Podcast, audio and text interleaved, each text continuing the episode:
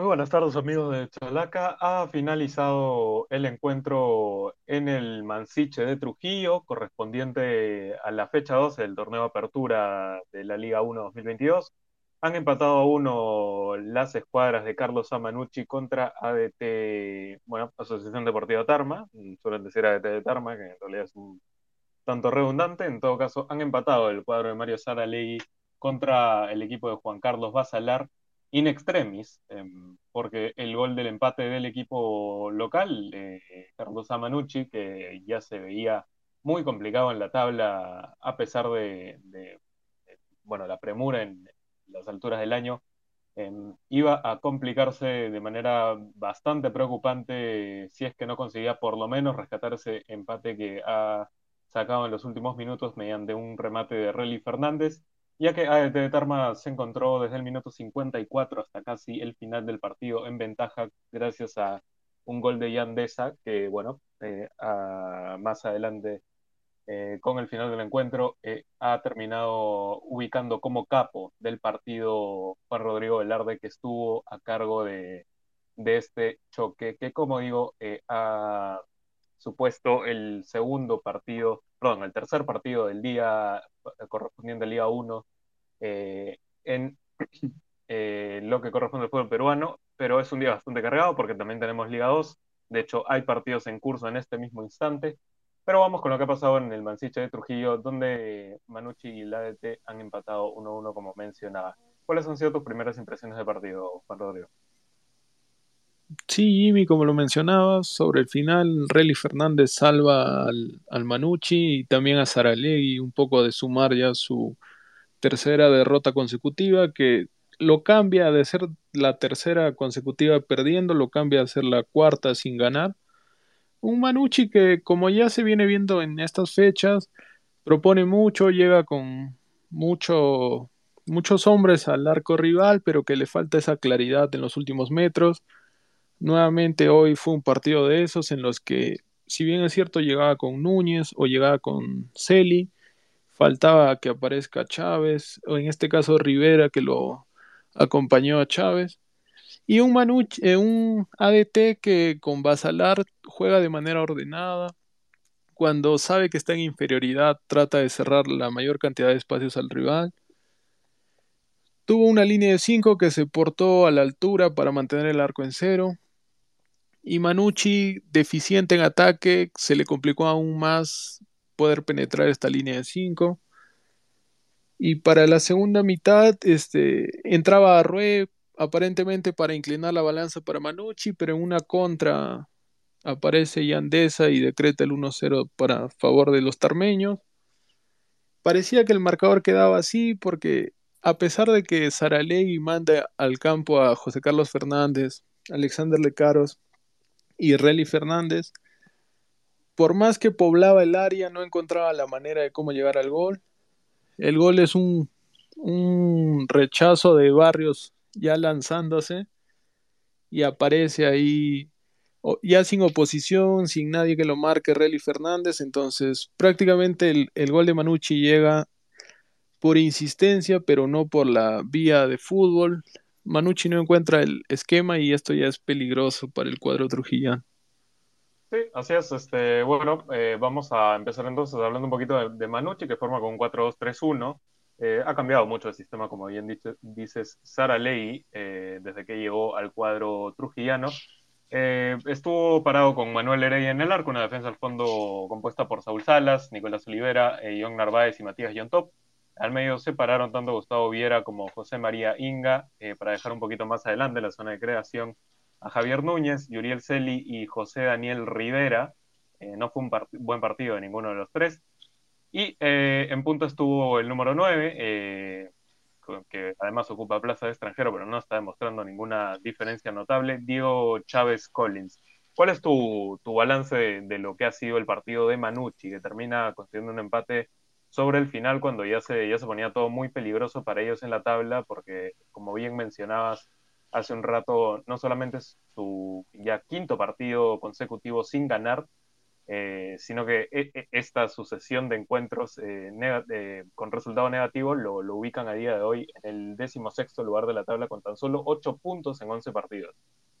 bastante preocupante lo de Manucci, aún a pesar de, de haber conseguido rescatar un empate in extremis Sí, es un Manucci que tiene gente importante, que debería marcar la diferencia, pero que no encuentra el cómo.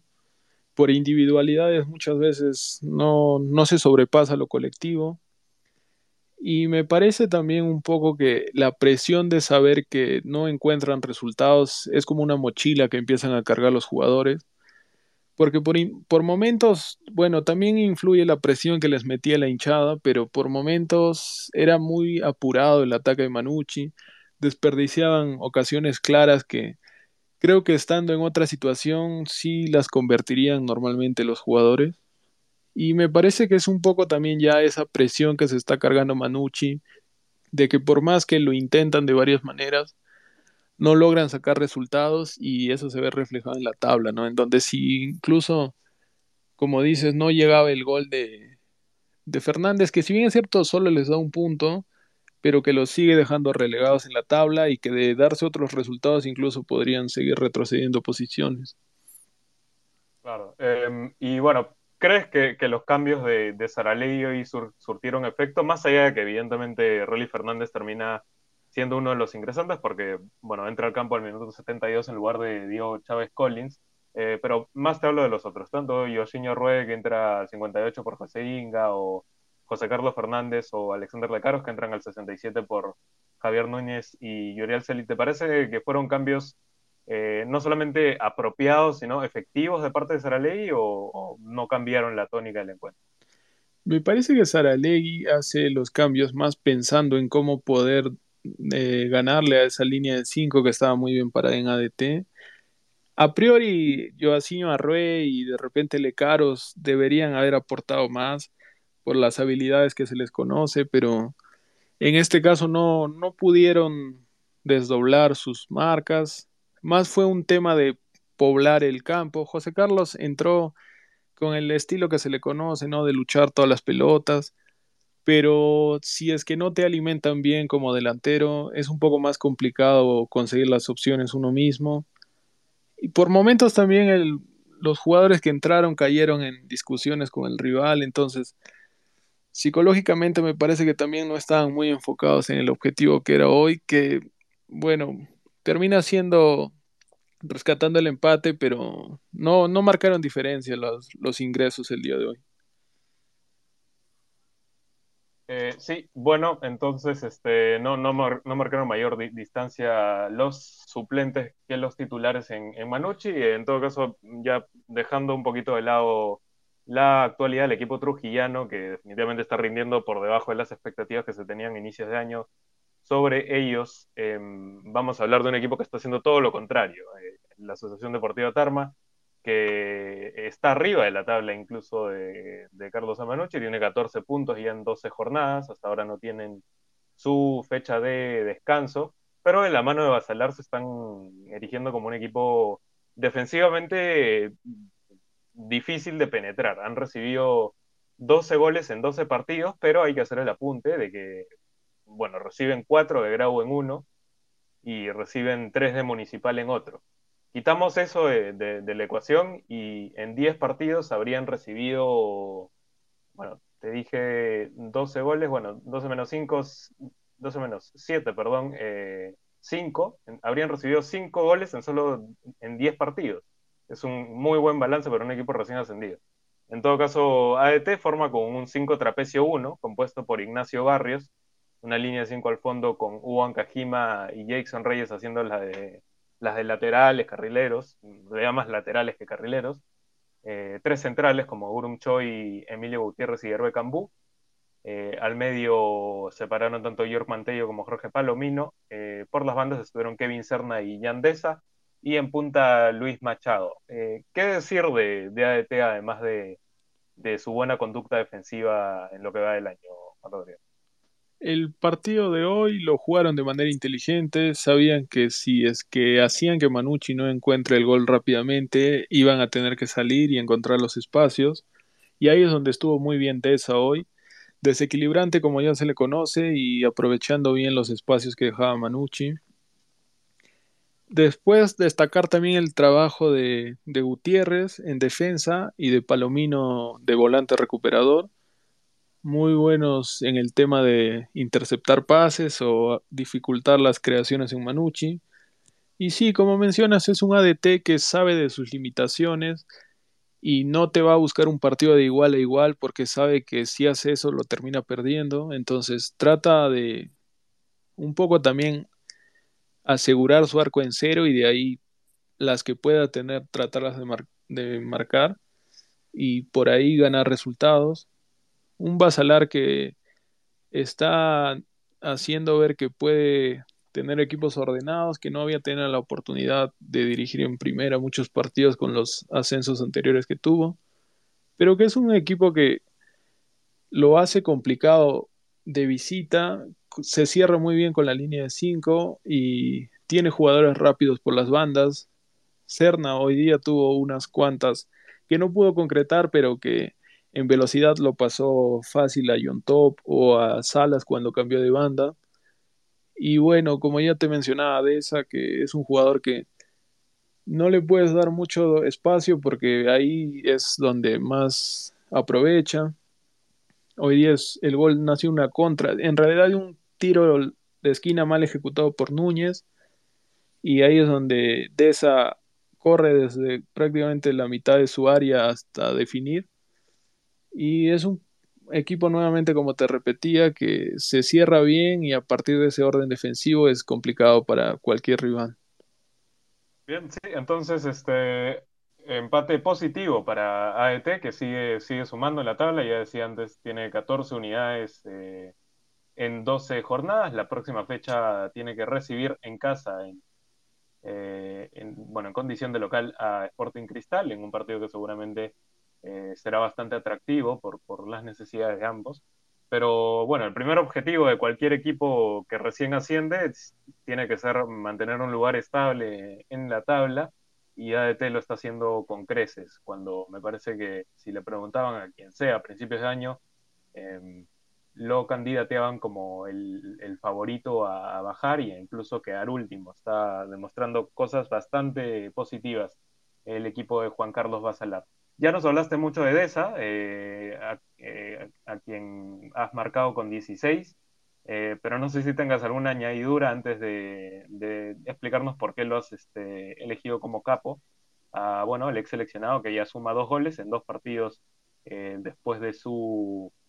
Bueno, se retiró a principios de año, luego se tiró para atrás y termina fichando por un equipo de Liga 1 al final para, para me parece que hacer un buen arranque de año. Sí, me parece también que lo ayuda mucho Basalar con la disciplina que me parece que le debe estar imponiendo. Y bueno, la habilidad ya la tiene, ¿no? Solamente le faltaba mejorar en esa parte de, de decisiones, a veces ya en la vida extradeportiva. Pero me parece que viene bien por ese lado. Y bueno, como te decía, también mencionar eh, a Gutiérrez, a Palomino que contribuyeron bien en defensa. Ahora, ¿por qué lo elijo a Deza? Porque en un partido en el que Manucci prácticamente todo el primer tiempo se jugó en área en la zona de mitad de campo de ADT, aparecía Deza para darle ese respiro que necesitan los equipos cuando saben que están jugando contra alguien que propone más, que ataca más. Y tuvo, además del gol, tiene otra muy buena corrida que hace y despeja muy bien Heredia. Entonces, prácticamente fue el, el creativo en el equipo, el que le dio esa salida que le faltaba, tal vez porque la mayoría del equipo estaba más en actitud defensiva y fue él el que se encargaba de sacar al equipo para tratar de inquietar el arco de Heredia. Sí, puntos altos. Entonces en ADT, además de esa, ya mencionaste a Gutiérrez, este, también buena tarea de, del portero Nacho Barrios, que hace lo posible en el gol de Relly Fernández, pero realmente más, más que, el, que acá no, no se le podía pedir. Eh, me dirás si se puede rescatar alguien de Manucci, simplemente dime un nombre, tírame un nombre a ver si se podría decir que, que alguien Manucci lo ha hecho regularmente bien. Yo me quedaría con John Top, que para la juventud que tiene es un chico que sale mucho, se proyecta mucho y que esta continuidad le viene bien para a futuro ir mejorando, ¿no? En, por la banda izquierda. Bien, entonces, este, Manucci que más allá de, de John Top y de, bueno, que Rolly Fernández en realidad me parece siempre debería ser titular en este equipo, eh, está bastante, bastante desubicado en la tabla, está en un lugar en el que nadie esperaba verlo a estas alturas del año, eh, como decía, posición número 16 con tan solo 8 unidades en la tabla y muchas dudas eh, sobre el técnico Mario Saraley, que hasta ahora no le termina de tomar la mano a su equipo. Em, vamos a ver cómo, cómo le termina dando vuelta o si la directiva de Manucci en todo caso se ve forzada a tomar una decisión drástica con el entrenador, porque recordemos que empezaron el año con el mexicano eh, Enrique Mesa Jr.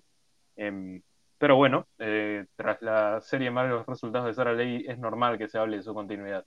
En todo caso, repetimos, así empate 1-1 de Carlos Amanucci contra la Asociación Deportiva Tarma.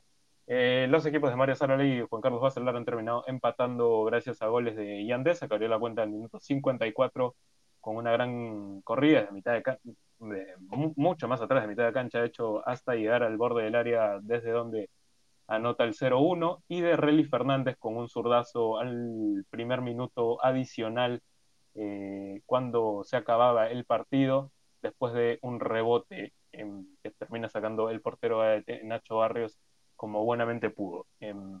1-1 entonces en el, en el Mansiche de Trujillo, eh, en un partido que vio un correcto arbitraje de David Guamán, que se vio asistido por Enrique Pinto, Aristides Baltasar y José González, em, que recibió un, puntaje de, 13, que indica rendimiento aceptable de parte de Juan Rodrigo Velarde, que así los ha calificado. Eh, cerramos entonces así esta transmisión. Eh, ya será con nosotros hasta la próxima. Gracias por escucharnos. Sigue el fútbol peruano durante lo largo del día, que es un domingo bastante cargado de fútbol. Tenemos Liga 1 todavía hasta las 8 de la noche, que es cuando acaba el Huancayo Vallejo. Y eh, el día de mañana incluso persiste la jornada con el Cantolao Boys y el UTC San Martín. sigan sintonizados con De Chalaca y con nosotros será hasta la próxima. Gracias.